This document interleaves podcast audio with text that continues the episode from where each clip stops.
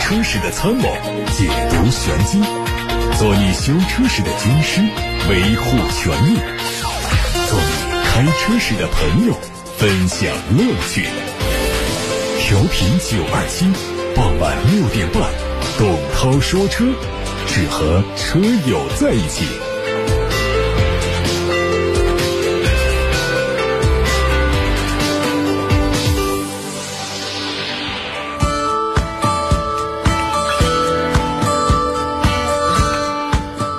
看今天的汽车新闻，外媒说，美国证监会正在调查一家德国车企是否操作销售数据。《华尔街日报》援引知情人士的说法说，监管机构怀疑宝马在美国有销售打孔的行为。销售打孔指的是公司为了拉动销量，会指使销售人员把还在车库里的汽车登记为已经出售。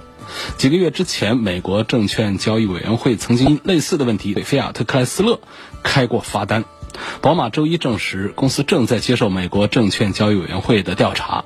宝马发言人费尔迪安尼表示，SEC 已经和德国汽车制造商取得了联系，公司将会全力配合调查。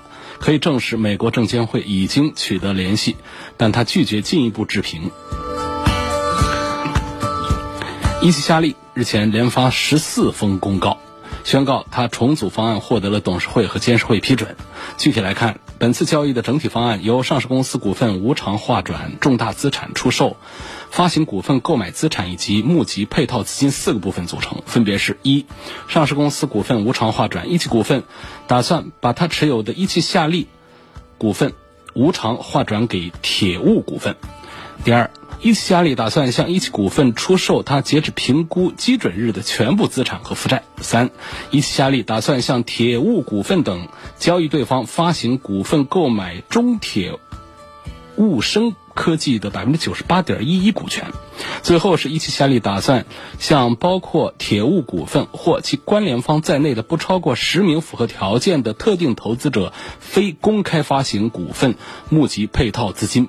募集配套资金的总额不超过这次交易当中以发行股份方式购买资产的交易价格的百分之一百。媒体报道说，长安 PSA 法方股东 PSA 集团已经和宝能达成转让协议，而且协议已经生效，将所持有的百分之五十股份转让给宝能。对于上述消息，记者向宝能和 PSA 求证，宝能方面说，目前。对此事还不清楚，PIC 集团表示对此事不予置评，但当事双方都没有否认这个消息。不过，根据目前的消息来看，宝能是和标致雪铁龙方面达成协议的，他收购所持有的长安 PIC 百分之五十股份。根据此前长安汽车的转让公告，本次挂牌转让价格根据评估值确定为十六点三亿元。有海外媒体报道说，大众在一封发给丹麦订购者的电子邮件中显示了大众 ID.3 的部分配置信息，而部分配置车型的价格也在邮件中提及。但是入门版的售价要比此前的传言低于三万欧元高出不少。根据外媒的报道显示，大众 ID.3 将推出四款配置车型供消费者选择，其中配置和续航最低的版本 ID.3 在丹麦的售价约合人民币二十九万一。这个版本的车型可能搭载最大功率为一百一十千瓦的驱动电机，配容量为四十五千瓦时的动力电池，它的续航里程为三百三十公里，这和此前大众宣传的入门版 ID.3 将低于三万欧元相差是比较大。外媒曝光了全新福特福克斯 RS 的动力消息，新车有望采用 2.3T 发动机加轻混的动力布局，最大功率可能会超过400匹马力。有消息传出，该 2.3T 发动机只支持前轮驱动，将采用纯电的后桥，并通过电机为后轮提供动力。外媒声称，这个车有望在2021年之前推出。一汽红旗官方的消息说，全新红旗。H 九将会在元月八号在北京人民大会堂首发亮相。通过官方的预告图来说，它的前脸配备了大尺寸的多辐式的进气格栅，两侧的 LED 大灯和格栅外侧的 U 型日间行车灯带相连接，搭配贯穿的下包围，甚至带着几分劳斯莱斯幻影的味道。小鹏 P7 后续长续航版正式开启预售，预售价起价是二十四万元，相比此前发布的二十七万元起售价下调了三万。这个车分为三种不同的版本，NEDC 工况续航里程为五百五十公里，百公里加速时间六点七秒钟。它标配了手机蓝牙数字钥匙，还有十点二五英寸的液晶仪表，十四点九六英寸的触控屏，车载应用商城在线内容服务以及整车 OTA 升级服务。东风雪铁龙官方消息。东风雪铁龙2020款 C6 正式上市了，六款车型的指导价格区间是十八万九千九到二十七万五千九。相比现款，它仍然是延续了已经存在多年的设计，但是在前大灯、在雾灯等区域做了一些局部调整。内饰上是增加了车联网，这个功能可以实现在线导航、在线音乐、在线语音识别，并且还可以支持 CarLife 手机互联。尊贵型的。前后排中央扶手附近的盖板装饰件是纳帕真皮，材质由拉丝变成实木，看起来更有质感一些。动力方面是 1.6T 和 1.8T 发动机，搭配的变速器出现变化，1.6T 匹配的是六速自动挡，1.8T 是八速的手自一体。北京市小客车指标办公室发布了今年最后一批普通小客车指标配置数据，截至本期。新能源指标的总申请人数突破了四十五万，按照现行的规则来测算，新的申请者可能会排队到二零二八年，而普通燃油车指标的中签难度也可能会再次攀升。经过审核，截止到二零一九年十二月八号二十四时，普通小客车的指标申请个人总共有三百三十多万人，单位有七万两千多家。新能源小客车的指标申请个人总共有四十五万八千多个有效编码，单位总共有一万一千二百多家。我们先看于先生通过八六八六六六六六发来的信息，他说：“我的车是一点八吨的襄阳牌照的皮卡，问武汉市哪儿可以走，哪儿不能走？这特别简单，跟货车是一样的限行，三环以内含。呃，三环以内应该是。”不含吧，这这个我还说不太准，反正是跟三环有关，这是一个基准线。三环很可能是含三环，全天禁止外地货车禁止通行。那么皮卡呢，可能是不含三环，就三环线以内不让开进来。这具体的这种这个现行的标准的答案呢，现行的具体的法规呢？推荐大家去一个特别权威的地方，就是搜这个武汉交管网，或者说通过咱们这个全国公安部有一个交通方面的一个 APP，它可以分流到各地区、各个城市、各个省份的这个交管网上去。手机 APP 还有微信公众号都能找到这样的平台，查找到最精准的。政策法规。有个网友说，有天晚上六点半左右，我把车停在了黄陂区巨龙大道地铁站附近，大概几分钟就被罚了。问这合理不合理？马路旁边什么时间不允许停车？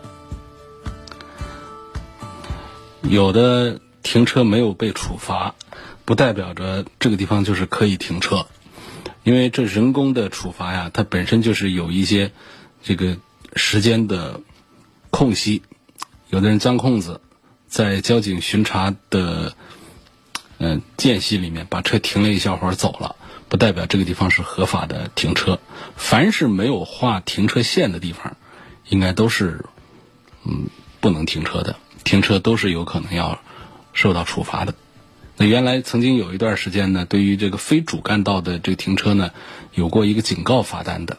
现在基本上都改成了这个处罚的罚单，就是，呃，最起码的是那种罚钱，然后严重的还有扣分当然，在这个严管路段的这个处罚的这个力度要更大一些。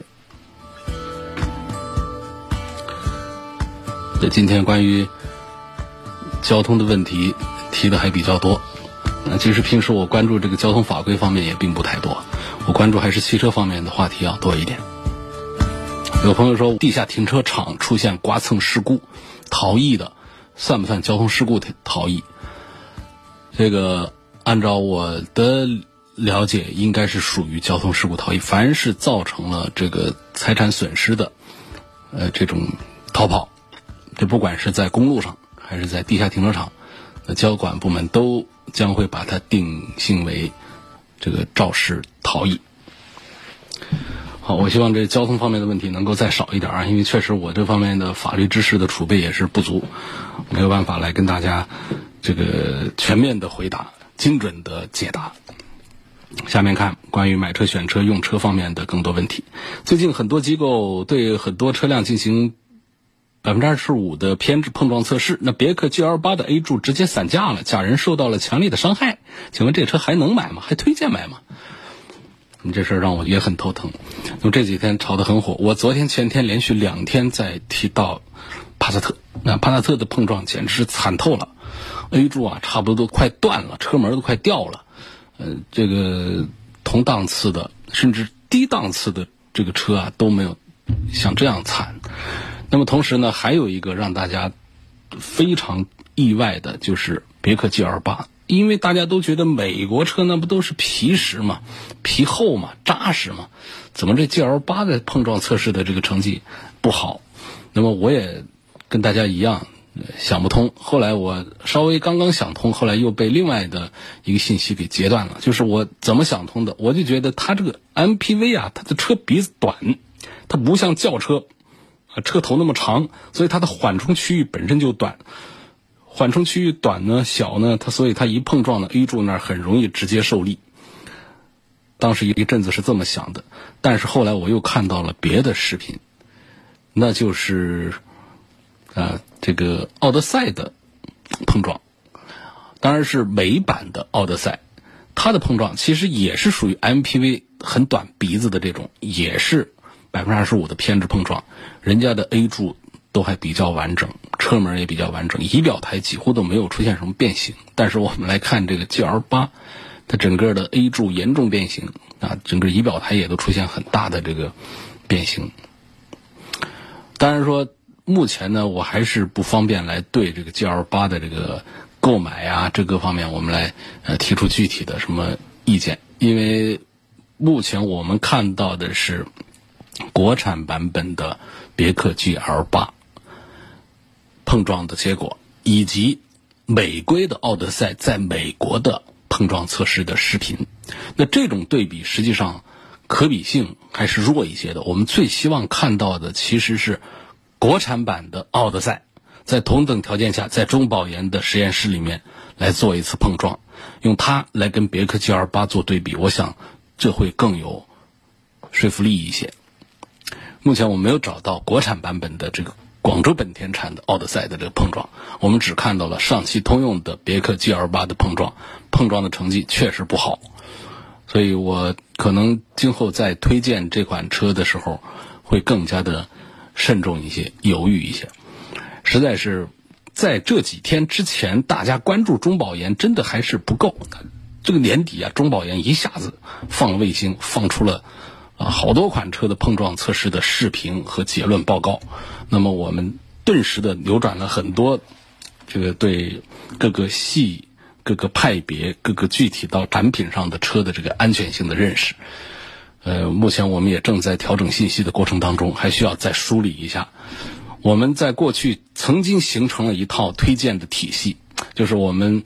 包括了性价比、配置、空间、操控性能、动力性能、技术级别、品牌的能力，还有保值率，还有故障率，还有安全性能等等，综合起来之后呢，我们有一些横向对比啊、纵向对比啊，对一些车啊稀里哗啦在那做点评。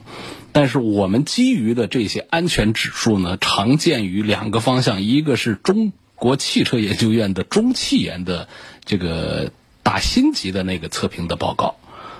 那个结论，另外呢，就是来自于我们车友们、车主们的口碑，从一些碰撞现场，从一些现实生活当中的实撞中，从车祸当中反馈出来的这样的一些碰撞的信息啊，我们来对一台车的这个安全性能做出一个不太精准的评估。那么目前在国内的这两大这个汽车研究机构、碰撞机构，中保研目前。他的在网友当中的这个形象，目前暂时是最正的，也就是它目前的这个结果的可信度，在网友当中表现出了最高值，是这么一种状态。刚才我在节目当中说到这个个孝感地区地震的事儿啊，中国地震台网又正式的发布了测定结论，说十二月二十六号，就是今天晚上十八点三十六分，在湖北省孝感市应城市北纬三十点八七度、东经一百一十三点四零度发生了四点九级的地震。刚才我们说的是四点七级，震源的深度为十千米。我刚才在直播的过程当中还正在。跟大家播报汽车资讯呢，一阵震感还是比较强烈。那我在节目当中发布了信息之后呢，通过微信公众号，也有很多朋友在提到地震，说震感比较明显。有的朋友说是在月湖桥，还有的是说在东湖等等。看到有人问到说，我的这个大众的速腾开了两年两万公里，年底了准备做保养，问需要换哪些东西？是不是油液都要换了？没那么麻烦啊，两万公里呢，属于一个不是小保也不是大保，属于一个中保。两万公里在大众速腾上应该就是机油机滤，呃，加上一个空气滤清，换个火花塞，应该就是这么千把块钱的这么一些操作吧。一点二 T 的雷凌跑了四万六千公里。保养手册上建议换变速箱油，但是很多人都建议八万公里再换。那到底要不要换？如果换的话，循环换油为什么要比重力换油多出近三倍的量？呃，首先呢，就是我们要按照保养手册，嗯，这个遵医嘱，好吧？啊，遵照医嘱，就是保养手册上写的啥时候换变速箱油，我们就啥时候换，就不要说根据别人的口头的建议。你要真实话跟你讲，口头建议你到八万公里换这车也照样开，但是何必呢？啊，要换。第二呢，就是关于这个循环换油和重力换油，为什么多出了近三倍的量？循环换油和重力换油的原理是不同的。重力换油就是在底下把这口子打开，让油往下流，它是流不干净的。那变速箱里头的结构多么复杂呀？那机油它停留在各个犄角旮旯，它是不可能换干净的。而且呢，留存的量还非常大，而这循环换油呢，它是尽量的把里头的存油全都把它给排干排出来，这样就出现了两种不同的换油方式，需要的油量有非常大的区别。这次中保研的碰撞成绩，帕萨特、途观 L 垫底。如果以后有听友提起这两款车，你还会推荐吗？我还没想好推荐不推荐呢。目前来看，我确实是有点缺胆量推荐了。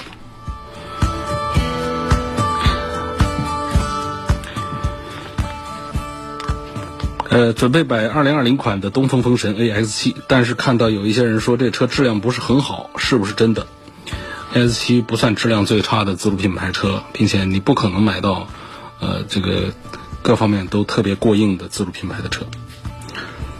奇骏值得买吗？同类型怎么推荐？主要考虑它不爱坏，要稳定，后期费用要低。那我就不推荐奇骏了。它的 CVT 变速器还有发动机的故障率都比丰田、本田的产品要高。轮胎可不可以到 4S 店去质保？什么情况可以要求 4S 店进行轮胎质保？轮胎侧壁间隔一个月产生了两个针眼小孔漏气，怀疑被人扎的，但是看监控什么都没发现。有人说这可能是轮胎有沙眼，可能跟质量有关，我心生疑惑。我建议你放弃这个疑惑，算了。鉴定这个轮胎存在质量问题是非常非常的难。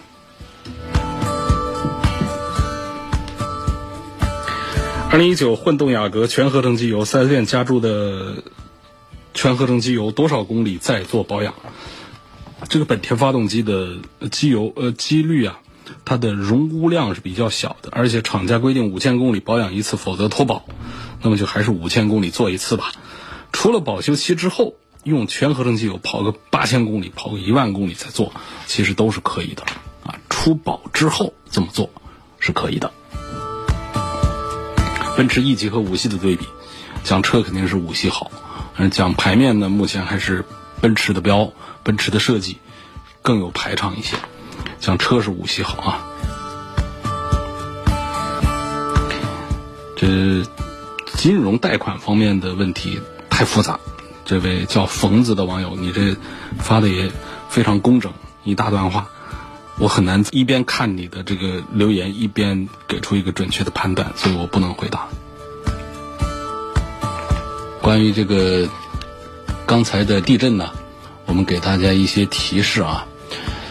当地震来临的时候呢，我们最重要的一点就是不要慌乱，要先找一个距离我们最近的掩体进行躲避。什么叫掩体？比较扎实的桌子啊，包括空间比较小的房间呐，这都叫掩体了。为什么要空间比较小的房间呢？空间越小的房间，在破坏当中，它的变形的可能性就越低，啊，它变形的幅度也就会越小。这就叫掩体，然后呢，身体是尽量的蹲下来或者是坐下来，并且要抓住周围比较牢靠的物体，护住头、眼睛这些比较重要的位置。地震结束之后，震感消失之后，迅速的转移到安全的地方。那，这些地方哪些地方叫安全的地方呢？就是比较开阔的地带。这样能够有效的避免后续的余震可能带来的伤害。如果这个地震是在公共场合发生的，那么一定要听从现场工作人员的指挥，避免因为慌乱发生踩踏。同时，在躲的时候呢，注意不要躲在什么电扇呐、吊灯啊这样的悬挂物的下面，以防他们掉落造成意外的伤害。对于绝大多数的普通的市民来说，地震是没有经历过的。所以，这些经验我们在节目当中说一遍，真的到地震发生的时候，大家能够还记得，这是非常难得的。那么，总之有一句话呢，就是不要慌乱啊！我们可以这个动作麻利，但是心里不要慌乱。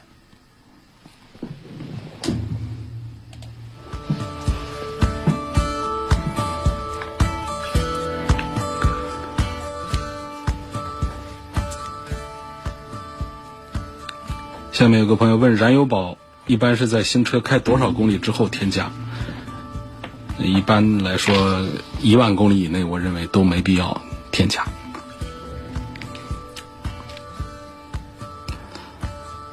想买一台八到十三万元左右的自动挡的 SUV，主要是在城区开，逢年过节回老家开，然后希望推荐一下。还问买车要注意一些什么？主要看哪些方面？我们在节目当中天天跟大家念叨，买车看哪些方面是综合看的，不要盯着它的一个点看。所以它的价格、配置、空间、做工、销量啊、保值率、故障率等等都要看。那么八到十三万的这个自动挡的 SUV 呢，呃，有很多这个车型。十三万元以下的合资品牌呢，基本上都是小型 SUV，它也不可能说空间又大、动力又好。你放到自主品牌里面也是很难找到符合你要求的车型。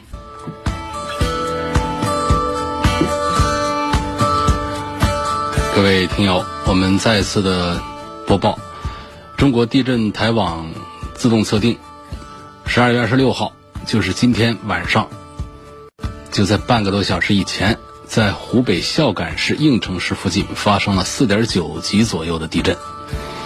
那么在这儿跟大家分享一个地震自救小常识编成的顺口溜，说遇地震莫惊慌，保镇静，少伤亡。先颠簸是近震，只摇晃震必远。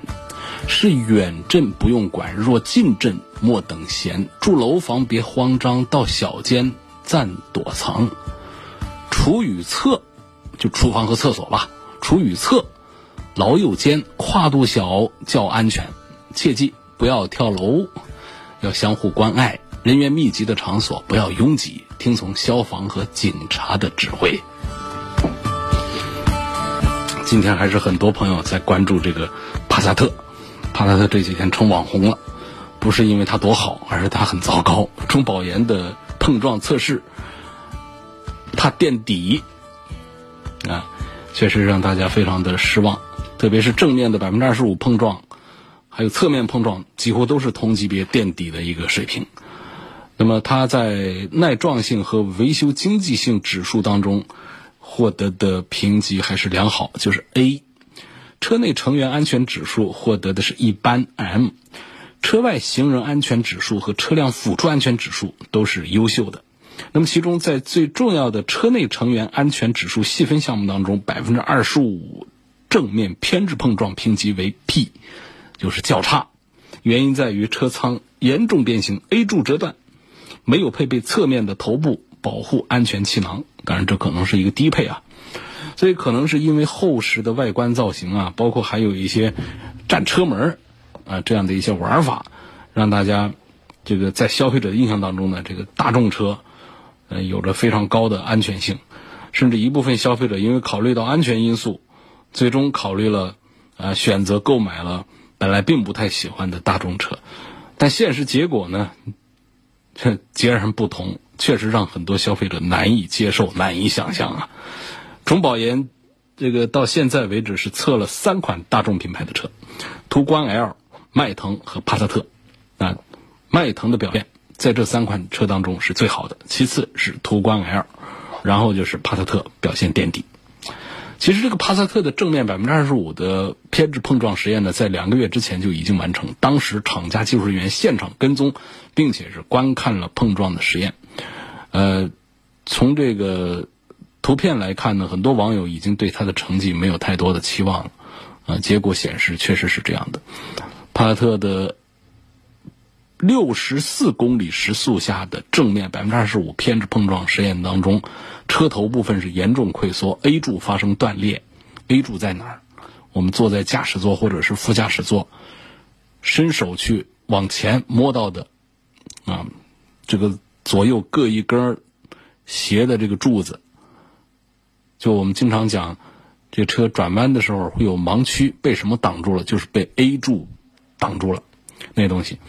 这地方在车体的结构当中啊是非常关键的，它决定着我们的驾驶员和副驾驶这个座位上的这个空间在碰撞当中会有多大程度的变形、压缩和溃缩。这对我们的驾乘人员的安全是至关重要的。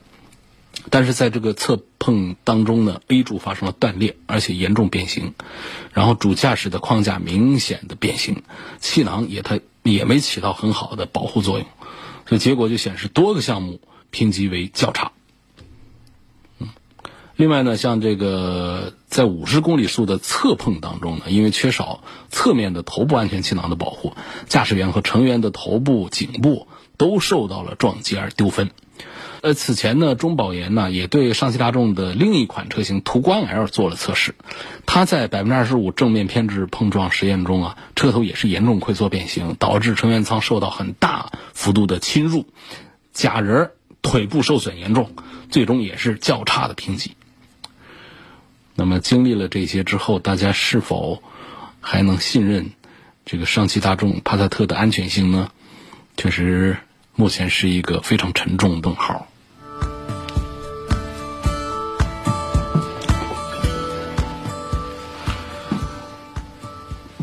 这个文先生通过八六八六六六六六留言给我发来了一条消费投诉，是吧？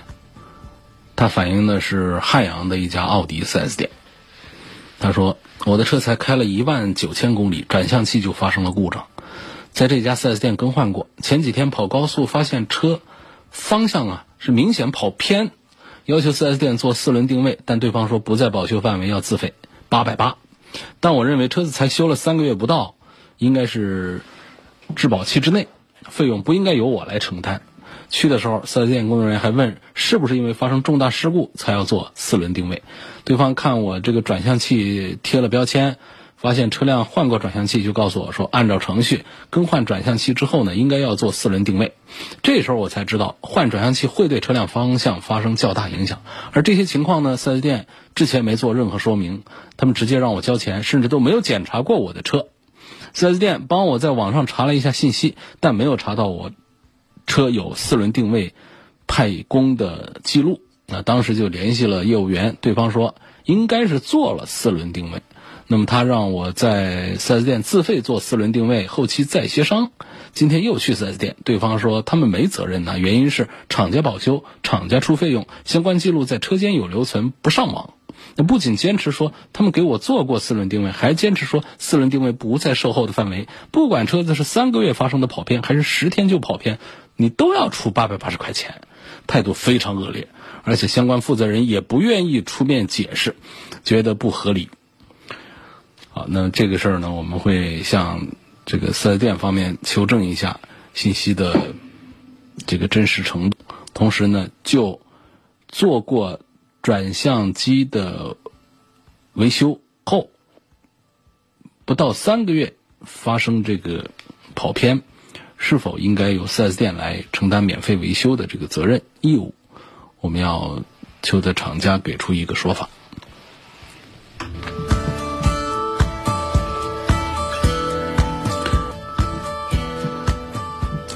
二十万以内啊，要求舒适、家用、经济，是买个天籁呢，还是买个本田系的比较好？目前来说，还是本田系的这个故障表现要比日产天籁的要好一些。天籁的 CVT 变速箱啊，什么发动机的这个。故障还是比本田的要多一些的。二零一九款的路虎神行低功率版的两百匹的这个车怎么样？反正是一个便宜三个爱。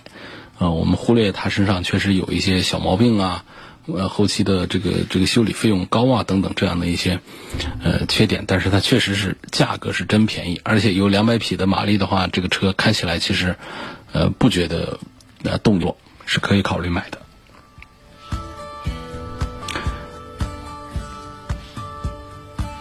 今天就到这儿，感谢大家收听和参与晚上六点半到七点半直播的董涛说车。